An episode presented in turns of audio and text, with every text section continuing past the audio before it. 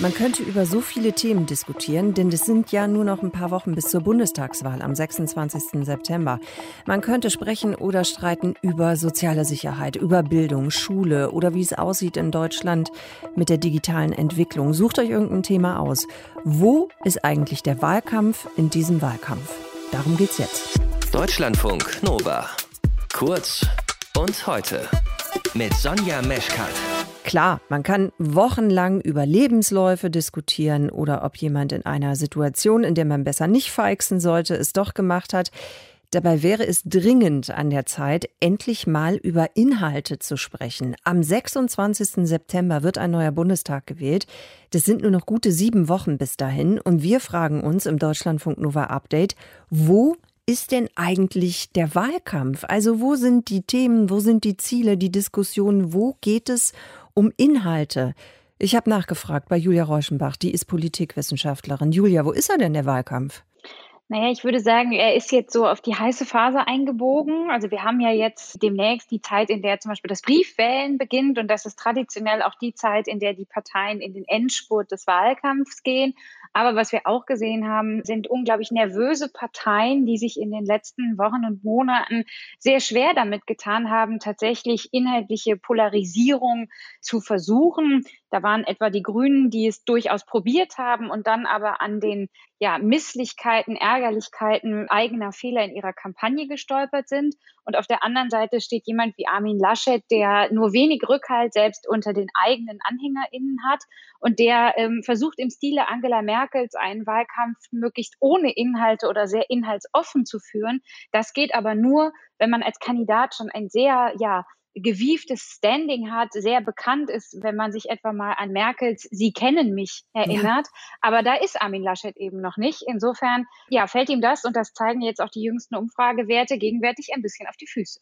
Aber trotzdem, äh, der Eindruck, den es im Moment gibt, ist doch, dass bisher sehr, sehr wenig wirklich über Themen, über relevante Themen gesprochen wurde. Und da gäbe es jetzt ja einige, die man durchaus auch eben mal einfach setzen könnte als Partei, als Kanzlerkandidatin, als Kanzlerkandidat. Woran liegt das?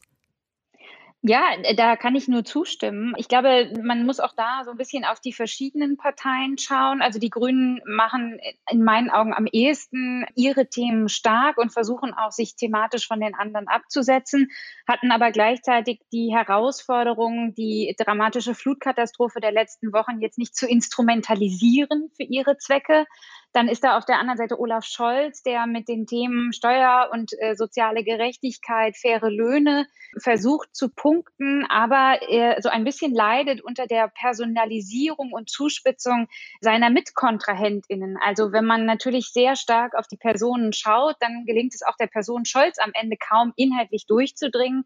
Und schlussendlich ist es natürlich auch immer so, inhaltliche Polarisierung ist riskant und wir sind in einer Umbruchssituation und das ist für Wählerinnen und Wähler gerade ganz schön viel. Und mein Eindruck ist, dass Parteien oder besser gesagt die drei Kandidatinnen sich noch ein bisschen scheuen davor, tatsächlich mit unbequemen Botschaften herauszurücken. Denn damit geht natürlich auch einher, dass man vielleicht auch schmerzhafte Einschnitte oder gravierende Veränderungen ankündigen hm. muss. Ich komme noch mal auf diesen Punkt zurück, den du gerade angesprochen hast. Also inhaltliche Priorisierungen sind riskant. Was würde das denn vielleicht im Umkehrschluss dann bedeuten?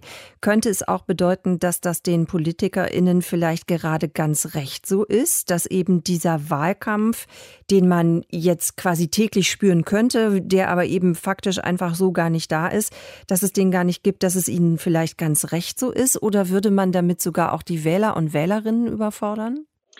Also zweiteres glaube ich nicht. Im Gegenteil, ich würde äh, sagen, für die Demokratie und für das Meinungsbild, das sich WählerInnen bilden wollen und müssen im Rahmen einer Wahl, wäre es ganz wichtig, dass die Parteien klar machen, wofür sie stehen und auch sich abgrenzen von den anderen. Bei der Union muss man sagen, das hat man bei Angela Merkel in vielen Wahlkämpfen äh, lernen oder sehen können, hat dieses äh, möglichst inhaltsoffene und teils auch vage Wahlkämpfen durchaus Strategie. Das versucht Armin Laschet ein Stück weit zu übernehmen. Bei SPD und Grünen, wenn man bei den drei KandidatInnen bleibt, ist das jetzt durchaus nicht üblich. Also da setzt man eigentlich auch auf die inhaltliche Reibung und Polarisierung.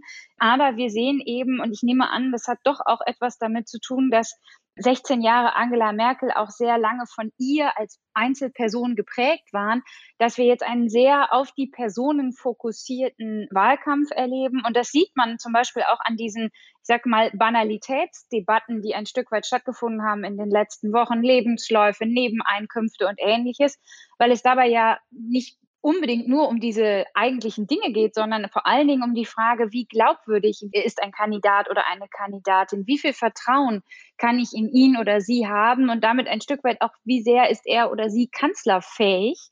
Und da misst man gerade Armin Laschet natürlich auch an der amtierenden Bundeskanzlerin. Und insofern bin ich sehr gespannt, ob es gelingen wird, aus dieser sehr personalisierten Perspektive, die der Wahlkampf gegenwärtig hat, tatsächlich noch auf eine inhaltsstärkere Ebene zu gelangen. Wo ist eigentlich der Wahlkampf in diesem Wahlkampf? Infos und Hintergründe von der Politikwissenschaftlerin Julia Rauschenbach.